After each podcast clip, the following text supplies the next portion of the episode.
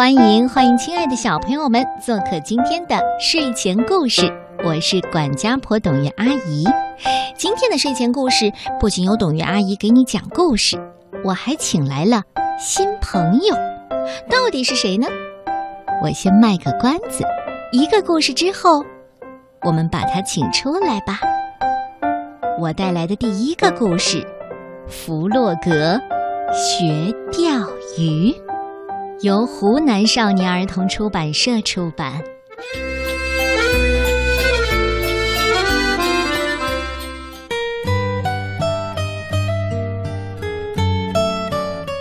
夏日的一天，天气十分的晴朗，风儿轻轻地吹着。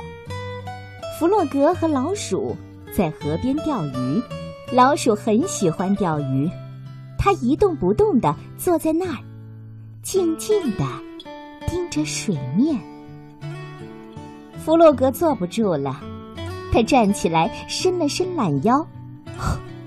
这是他第一次钓鱼，哦，他还不能确定自己是否会喜欢钓鱼呢。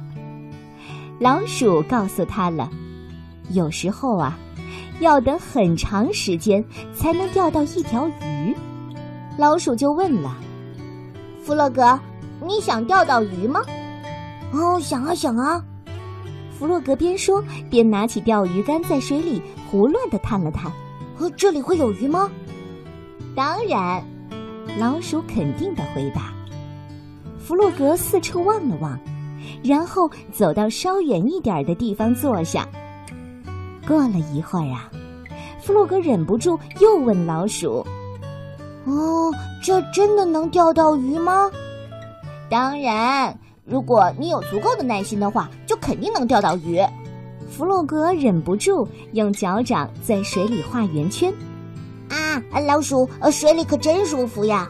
接着，弗洛格扑通一声就跳进了水里。老鼠警告说了：“你可别弄出那么大的动静，你这样会把鱼都赶跑的。”嗯，可是这地方钓不到鱼嘛。弗洛格心想。他决定再换个地方钓鱼，刚在河里走了没几步，突然，他发现芦苇丛里有个白色的东西在游动。弗洛格拨开芦苇扑了过去，哦，原来是小鸭！嗨，小鸭，你也来钓鱼吗？弗洛格可开心了。啊，不，我现在不想钓鱼。小鸭看上去对钓鱼没多大兴趣。他们俩一块儿回到老鼠那儿了。小鸭就问老鼠了：“嗯，你钓到鱼了吗？”“哎，还没有。不过我肯定会钓到的。钓鱼可是需要耐心的。”小鸭点点头，独自游走了。耐心，耐心。弗洛格心想。老鼠总是说耐心，我可没有那么多的耐心。我现在就想钓到鱼。弗洛格把鱼饵抛了出去，紧盯着水面，静静的等了一会儿，没有鱼上钩，还是没有鱼上钩。弗洛格眼巴巴的看着水面，他突然想起老鼠带来的苹果。哦，现在吃个苹果该多美呀！弗洛格很小心的在水里一步一步的走着，他想偷偷的去找装苹果的背包。他说：“快要拿到背包里的大苹果了，而且老鼠一点都没察觉。可是他没注意到长长的钓鱼线有什么东西勾住它了。啊，走不动了！这这是怎么回事呢？”弗洛格扭头望去，原来是鱼钩把他的裤子给勾住了。弗洛格只好转着圈想办法把鱼钩给取下来。他转呐转呐，弗洛格被钓鱼线一圈又一圈的缠起来了，动不了了。嗯，老鼠，你快来帮我，我被缠住了。弗洛格着急的叫道：“哎，我来了。”老鼠边叫边朝弗洛格跑来，却一不小心被装苹果的背包给绊倒了，重重的摔向了弗洛格，他俩一起倒在了地上。摔倒的老鼠赶紧爬起来，解开了缠在弗洛格身上的钓鱼线。老鼠就问弗洛格了：“你你不是想钓鱼吗？”“嗯，是啊。”弗洛格小声的抱怨说：“可是鱼老是不上钩啊。”那是因为你不够耐心，老是走来走去。只要你有足够的耐心，一定能够钓到鱼的。于是，他们俩耐心地站在河里，老鼠手把手地教弗洛格操作钓鱼竿。突然，弗洛格觉得钓鱼线动了一下，弗洛格叫了起来：“哦，有鱼上钩了！哎，那那那里，快收线，快收线！”老鼠赶紧过来帮忙，他们俩用尽力气拉呀拉呀，钓鱼竿都快被拉断了。哎，这条鱼肯定很大！老鼠兴奋地叫着。终于有样东西从河里飞了出来，扑通！弗洛格和老鼠跌倒在地。这时候啊，弗洛格笑了。哈哈哈！原来原来是一只旧靴子呢！哈哈！老鼠也跟着笑了。是的，我们钓到了一条很特别的鱼。弗洛格拿起靴子说：“啊，好沉的靴子哦，这里面一定有东西。”他把靴子里的东西倒了出来，扑通，一条鱼在地上挣扎着。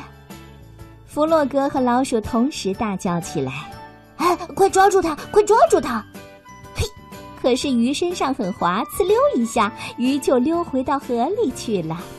弗洛格和老鼠有点失望的看着它游走。弗洛格说了：“嗯，我们再钓一条吧。”他和老鼠又重新坐下来，把钓鱼线抛了出去。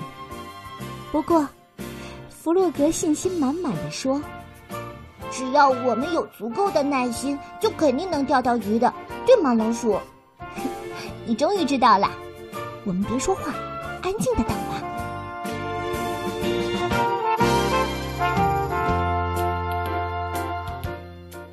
我不知道最后弗洛格有没有钓到鱼，但是我知道做事的时候可不能三心二意，或者是半途而废，因为有时候。我们缺少的就是一点点的耐心，明白了吗？这里是每天晚上准时跟你见面的睡前故事，别忘了我们的收听地址：娱乐广播 AM 七四七。刚才等于阿姨跟小朋友说了，今天会有一个新朋友给大家讲故事，会是谁呢？我们先来认识。北猫哥哥，Hello，收音机前的同学们、小朋友们，大家好！我是《米小圈上学记》的作者北猫哥哥。寒假已经到来了，你是不是很开心呢？北猫哥哥在这里要祝愿大家寒假快乐哦！也希望《米小圈上学记》能够陪伴大家度过一个美妙的假期。没错，从今天开始，董阿姨会在睡前故事当中请来米小圈儿。我们都来看看米小圈的上学日记，跟我们是不是一样一样的？顽皮可爱就是我，我就是米小圈。米小圈上学记，米小圈就是我。八月二十日，星期三。我叫米小圈。这真是一个古怪到不能再古怪的名字啦！如果别的小朋友叫这个名字，我是一定会笑疯掉的。但倒霉的是，这个名字是我的。嗯，究竟是谁给我起的这个名字呢？智商好低呀！老爸听我说完，暴跳如雷，原来是他！嘿嘿。这么容易被人嘲笑的名字，竟然被老爸称为杰作，真是的！今天我特意跑去问老爸，为什么会给我起一个这么奇怪的名字，真的很丢人呢。老爸给出的答案是：嗯，在我很小很小的时候，有一次我爬到他的图纸上画了一个小圈，我的名字从此产生了。可是，如果当时我画的是一条小狗或者一只小鸡，那我是否该叫米小狗、米小鸡呢？给小孩子起名字怎么可以这么随便呢？真是的！哎，这怎么会是随便呢？你那么小就可以爬到图纸上，那么小就能画出一个小圈，这说明你是一个画画天才。以后肯定会成为一位特别特别著名的画家。老爸这样说。老爸，不会吧？我能成为画家？我很怀疑的问。嗯，而且是特别特别著名的那种。真的？当然，因为你是我的儿子嘛。啊哈哈哈哈哈哈！老爸的笑声好恐怖。仿佛成为特别特别著名的画家的不是我，而是他。老爸为了鼓励我这个未来的画家，给我讲了一个爱迪生画鸡蛋的故事。哎，等一等，老爸，爱迪生画鸡蛋？对呀，真的是爱迪生画鸡蛋？我又问。对呀，对呀。哦。那达芬奇是发明电灯的那个人吗？老爸挠了挠头，呃呃，这个嘛，啊哈哈啊，是达芬奇画鸡蛋，爱迪生发明电灯啊，口误口误。唉，这就是我的老爸，一个经常犯各种稀奇古怪错误的家伙。顽皮可爱就是我。我就是米小圈，米小圈上学记。大画家米小圈，八月二十一日，星期四。我想，老爸的脑袋昨天一定是出了什么问题，居然认为我会成为特别特别著名的画家。可是今天，老爸的魔鬼式天才培养计划就付诸实践了。老爸竟然给我报了一个美术班，并且给我买来了画板、铅笔、橡皮、颜料、水彩笔。老爸告诉我，他从小就梦想成为一名画家，而且是特别著名的那种，但现在却只能在建筑所里当一名绘图员，所以他把他的梦想留给了我。可是。那是老爸的梦想，又不是我的。我的梦想是当一个卖冰淇淋的老奶奶，这样我就可以想吃多少冰淇淋就吃多少啦。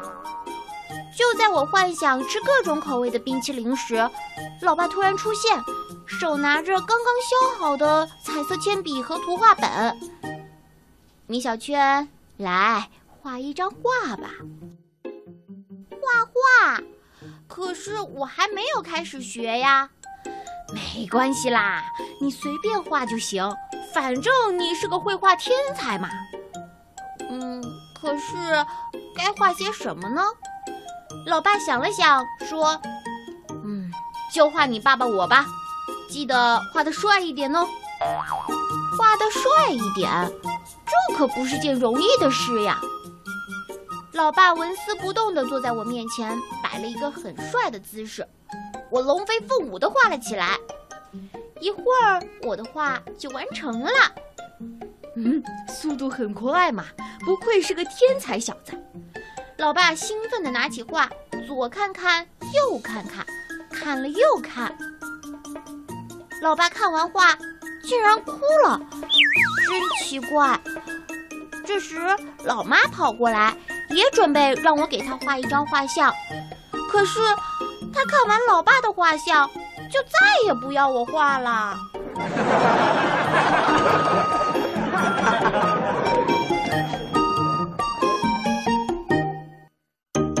米小圈上学记，明天继续。睡前故事，我们晚一点说晚安。睡前故事，我们晚一点说晚安。